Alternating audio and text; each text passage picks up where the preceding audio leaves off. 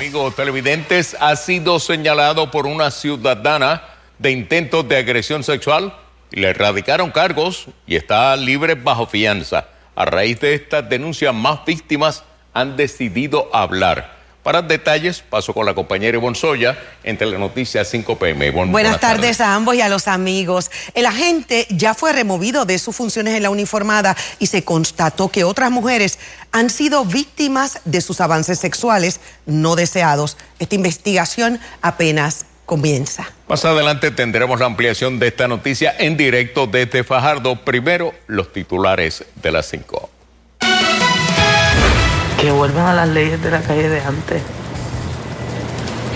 Antes había respeto, antes había diálogo. Desgarrada por la violencia, mujer a quien le mataron a su hijo y a su nuera envía mensaje al bajo mundo. Nosotros damos la cara por todo el mundo. Bombeo, policía, nosotros somos la única agencia que tenemos que cuidar a todo el mundo. Y nadie nos cuida a nosotros. Orange Flu llega al norte del país Empleados de emergencias médicas reclaman justicia salarial. Unión General de Trabajadores llega a la fortaleza con reclamo de mejores salarios, pero salen cargados de promesas. Más rápida y con mayor nitidez, novedosa máquina identifica posibles casos de cáncer con más precisión. ¿Han escuchado ustedes la frase throw the pigskin? Tírame el cuerito. Nosotros vinimos hasta donde están los cueros para que la gente de Discover Puerto Rico nos diga de qué se trata esta nueva promoción. Tiempo seco nos espera este fin de semana de Super Bowl, aunque cuidado en el mar, fuerte brisa mantiene advertencias marítimas.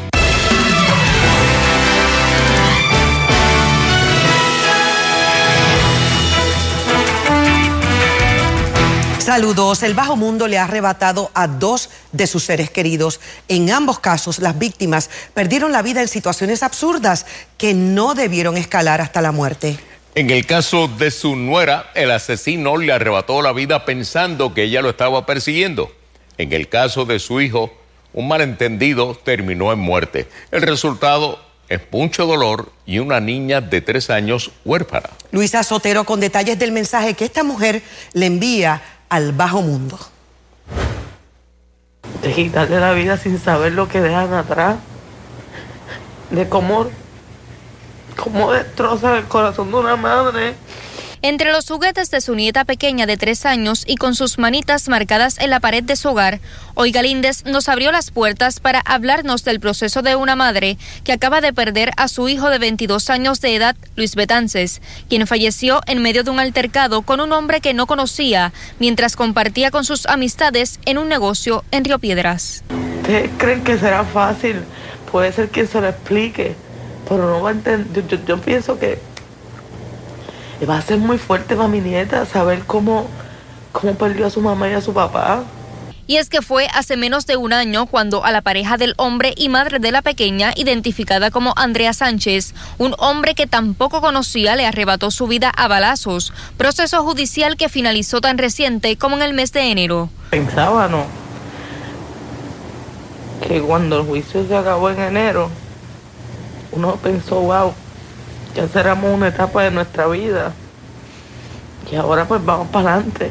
Este joven de 22 años se crió en las calles de Capetillo en San Juan, lugar en donde se desarrolló tanto en el baloncesto como en otros deportes. Y hoy su madre solo brinda un mensaje sobre las reglas en la calle. Yo no los apoyo a ninguno, ¿verdad? Pero si ya ellos existen, ya ellos están ahí, que vuelvan a las leyes de la calle de antes. Antes había respeto, antes había diálogo. Esta madre nos decía que ella y la mamá de Andrea se encargarán de la pequeña, mientras que recuerda a su hijo como alguien que tenía grandes sueños y un luchador por su hija de tres años, pues tenía dos trabajos. Es lo que yo quiero recordar toda mi vida. Todos los partidos que, que nunca me perdí de él.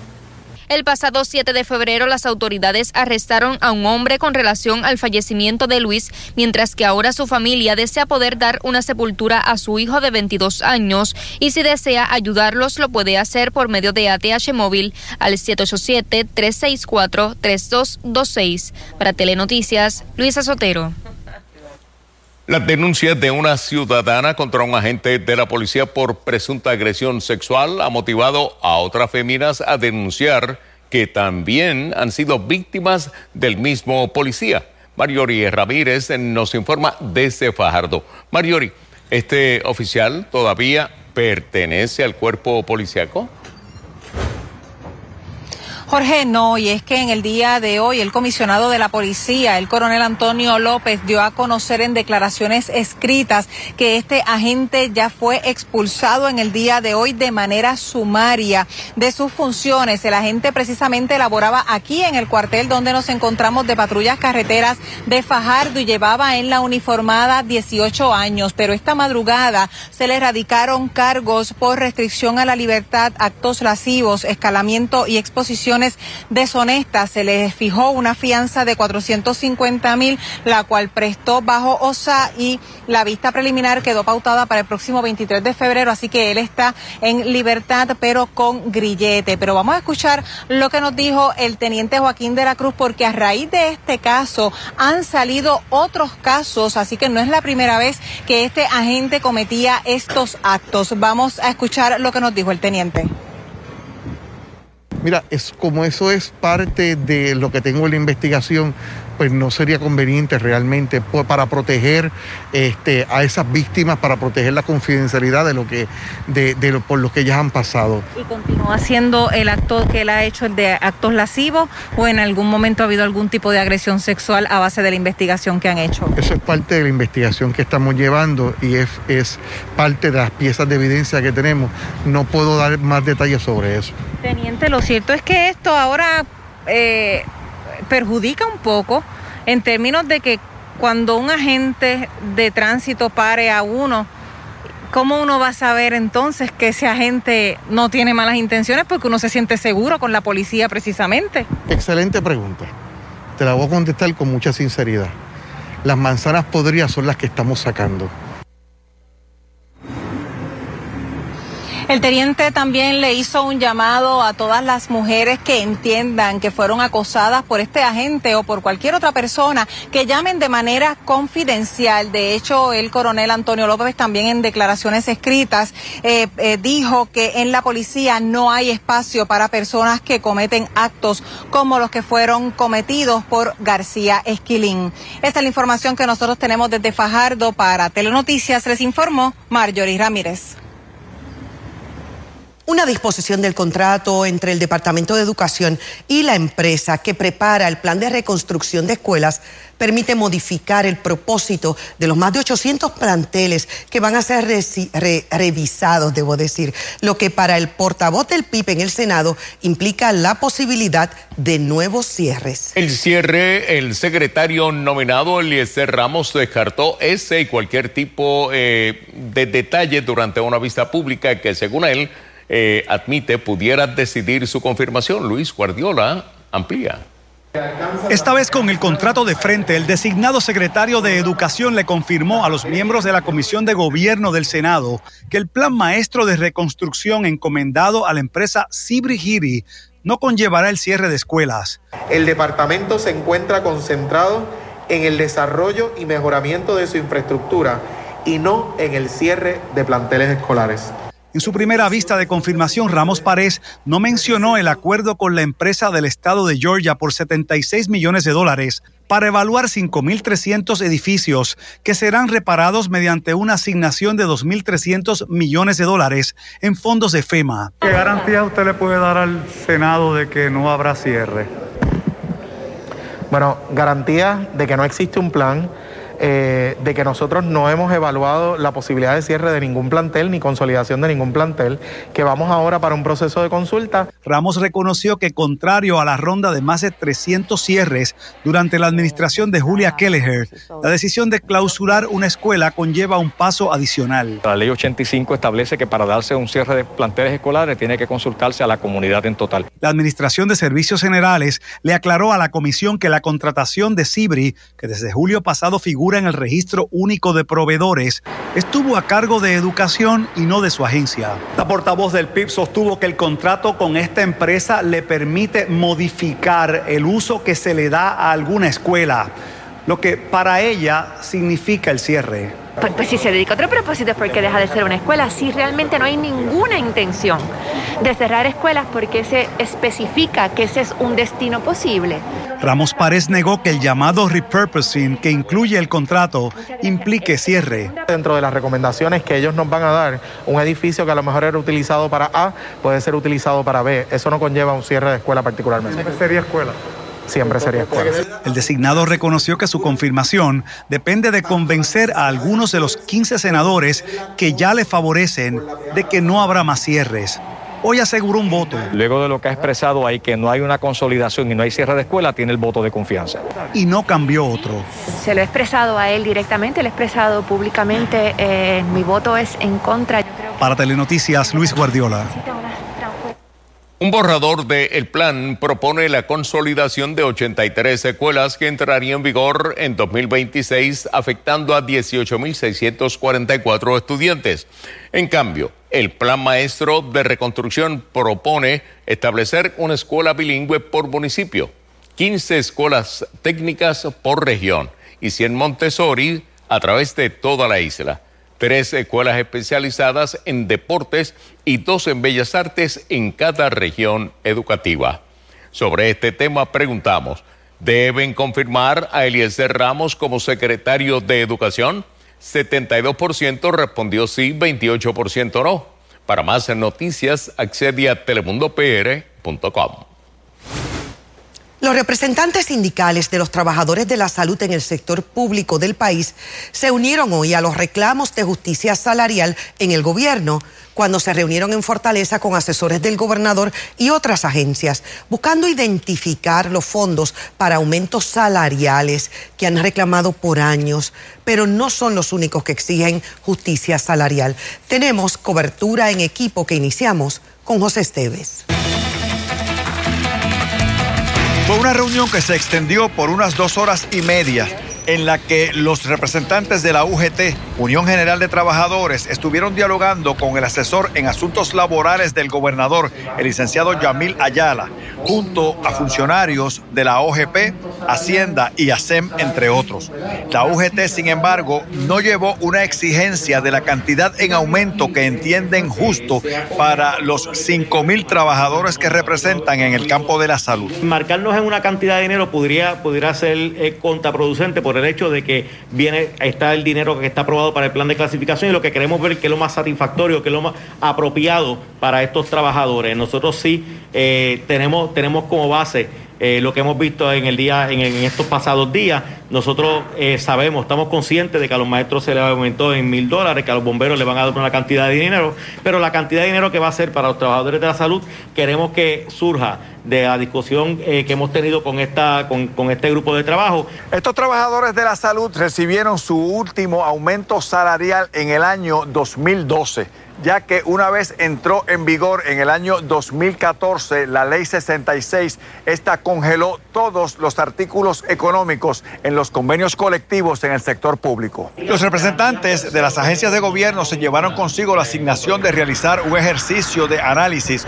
para atender los reclamos de esos trabajadores que también incluyen las condiciones de trabajo, así como la falta de personal que ha hecho crisis con la pandemia del COVID. Es bien importante que se se revise eh, no solamente los salarios, como, como muy bien mencionaste, sino también que se pueda revisar las escalas salariales, que podamos ser competitivos a nivel nacional e internacional para poder eh, reclutar ese personal que es necesario. Sabemos que por años eh, los trabajadores de la salud de los diferentes renglones han estado emigrando fuera de Puerto Rico buscando mejores condiciones de salario, mejores condiciones eh, de empleo. Las partes volverán a reunirse la semana próxima en Fortaleza, fecha para la que la UGT espera tener una respuesta ya concreta a sus planteamientos. Para Telenoticias, José Esteves. Mientras el Orange Flu se propagó rápidamente a la región norte de Puerto Rico, donde hoy solo una de las bases de ambulancia del estado estaba operando. El resto de los centros del negociado de emergencias médicas estatal, ubicados en los demás municipios, cerraron y rechazaron proveer servicios en señal de protesta. Y Sosa amplía. La base del negociado de emergencias médicas en Manatí amaneció cerrada por segundo día consecutivo. Los paramédicos estatales volvieron a reportarse enfermos. En el municipio de Barceloneta sucedió lo mismo. También en la base de Lares, donde el supervisor confirmó que ya están cansados de luchar por la justicia salarial que tanto merecen. Que realmente estemos casi inoperantes. Queremos una mejor administración, queremos mejor sueldo, queremos mejor beneficio, un retiro digno, queremos que nos, nos reconozcan el alto riesgo.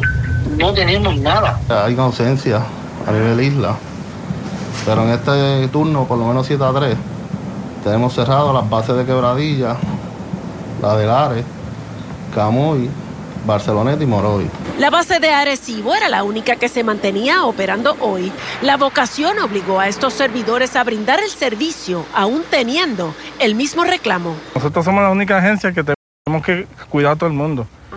Y nadie nos cuida a nosotros. Y él puede decir lo que diga, pero siempre nosotros estamos ahí. Como hoy. Como hoy. Pero con vocación no mantenemos la familia. Con vocación yo no, yo no llevo comida a mi casa con vocación, si yo caigo enfermo, no me va a mantener el gobierno. El negociado transfería hoy las llamadas que se recibían a sus despachos a los municipios o a compañías de ambulancias privadas. Los paramédicos denunciaron además que en los acuerdos colaborativos que el negociado hace con las compañías de ambulancias privadas, los operadores no siempre cuentan con las licencias que requiere la ley. En la mayoría de los casos, las compañías privadas supuestamente terminan utilizando la licencia del Estado. ¿Qué usan? La misma licencia de nosotros, pero trabajan otras personas que no tienen licencia. El supervisor de la ARES con 35 años de servicio sugirió eliminar onerosos contratos en el Departamento de Seguridad Pública para poder otorgar los aumentos que reclaman. Un exalcalde en el cuerpo de una agencia médica pagándole casi 7 mil, 8 mil pesos mensuales.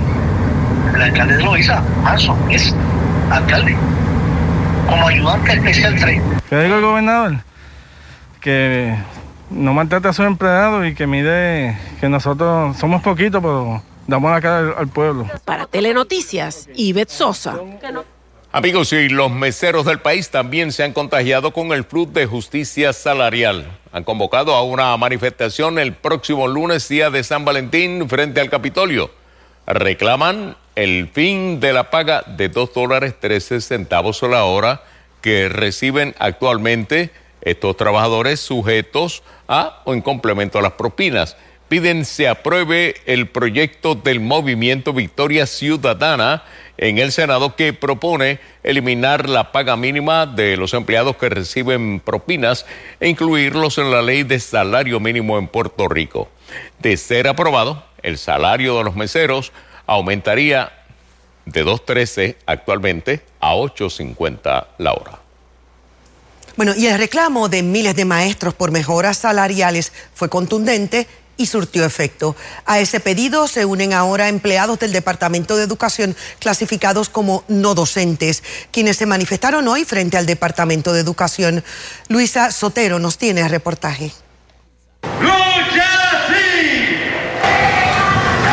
Este era el ambiente a horas del mediodía frente a la torre del Departamento de Educación en San Juan, en donde servidores públicos clasificados no docentes llevaban un reclamo de un mejor salario. De acuerdo a la ley de recursos humanos, cada servidor público tiene que ser evaluado esas evaluaciones no han existido en todos esos años. Agregó que son miles de trabajadores los que se encuentran atravesando por esta situación. Pues llevamos bastante tiempo, ¿verdad? Sin ningún tipo de aumento, no se nos ha evaluado, hemos tenido este, nuestros estudios en maestría, no nos han hecho reclasificación, no nos han hecho ningún tipo de evaluación, ¿verdad? Relacionada a la labor que hemos realizado. y nos siguen exigiendo, ¿verdad? Este, que realicemos funciones, pero ¿dónde está la justicia salarial en este caso? Este movimiento comenzó en el día de ayer y continuarán con su reclamo hasta que sea escuchado, según indicaron. De hecho, añadieron que se estarían uniendo el próximo 18 al paro. Aquí hay salario desde eh, 1025, 1100. ¿Sabe cuántos impuestos se han creado en este país? O sea, es una burla, es una mofa. aquel impuesto que eso no tiene madre. ¿Y cómo tú puedes resistir con una quincena neta si antes Tú comías una chuleta, ahora no puedo comerte. El portavoz añadió que pedirán un aumento de mil dólares mensuales en esa reunión que esperan tener para presentar sus planteamientos. En cuanto al retiro, pues hasta el momento nosotros nos están, ¿verdad? Este, estamos a través del retiro 2000, o sea que pues no, no, no sabemos, no tenemos claro cómo va a estar nuestro retiro eventualmente.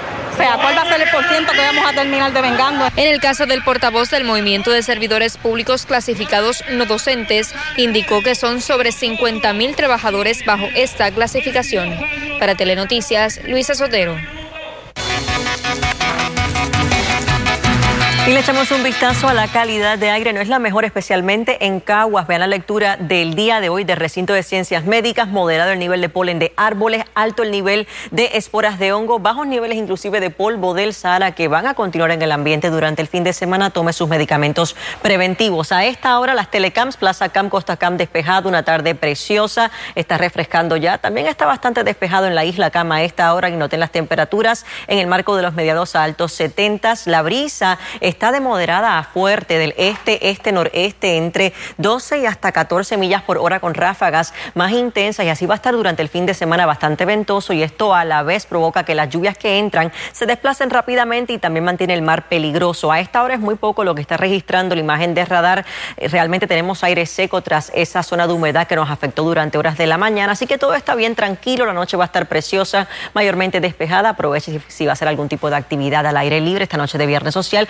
Noten que tenemos estos pequeños bolsillos de humedad que entran desde el este con la brisa fuerte y es lo que se mantiene durante el fin de semana. Estamos sujetos a la fortaleza de la alta presión, que es la que está impulsando esas pequeñas zonas de humedad, así que estará un tanto variable el día de mañana, especialmente la mañana. Luego nuevamente llega aire seco que debe continuar durante el día domingo. Aquí lo vemos en el pronóstico a largo plazo. Noten esa ligera zona de humedad mañana, aire seco domingo, lunes, el día de San Valentín y luego desde el martes estaremos atentos nuevamente a un incremento en humedad por la cercanía de un frente frío y una vaguada también por la brisa que estará soplando un poco más de componente sureste. Vean el viento, las ráfagas pronosticadas durante el fin de semana, ráfagas de hasta 30 millas por hora, que como les comenté, esto es lo que mantiene ese oleaje peligroso en combinación con una marejada leve del norte. Así que vean ese pronóstico, se mantienen las olas de 5 a 7 pies y esto incluye el Caribe. Así que precaución, también tenemos ese alto riesgo de corrientes y la advertencia para operadores se mantiene en vigor hasta lunes en la mañana. Hasta aquí esta intervención del tiempo.